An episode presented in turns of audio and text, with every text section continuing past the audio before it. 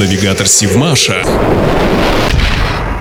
Здравствуйте! В эфире Севмаш и рубрика «Простые вопросы» с Екатериной Пеликиной. Говорят, что завод – это настоящий город, а если тогда в этом городе памятники? Вы не поверите, но есть. И не один, а целых 11. Это если считать с мемориальными досками. Самый главный памятный объект Севмаша – мемориал воинской славы, который находится рядом с заводским музеем. Он был открыт 7 мая 1985 года. В основании мемориала вложены 13 капсул с землей городов-героев, где воевали работники завода. На плитах высечены имена погибших заводчан. В создании комплекса участвовали 18 цехов и подразделений. Кроме того, на Севмаше есть памятник строителям первой отечественной атомной подводной лодки и мемориальные доски конструкторам, академикам, профессорам. Еще 13 мемориальных досок находятся в черте города, на домах, в которых жили выдающиеся ученые и корабелы. Кроме того, два памятника стоят у транспортных цехов предприятия. Памятник паровозу и памятник машине-полуторке,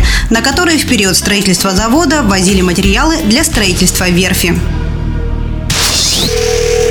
Навигатор Сивмаша.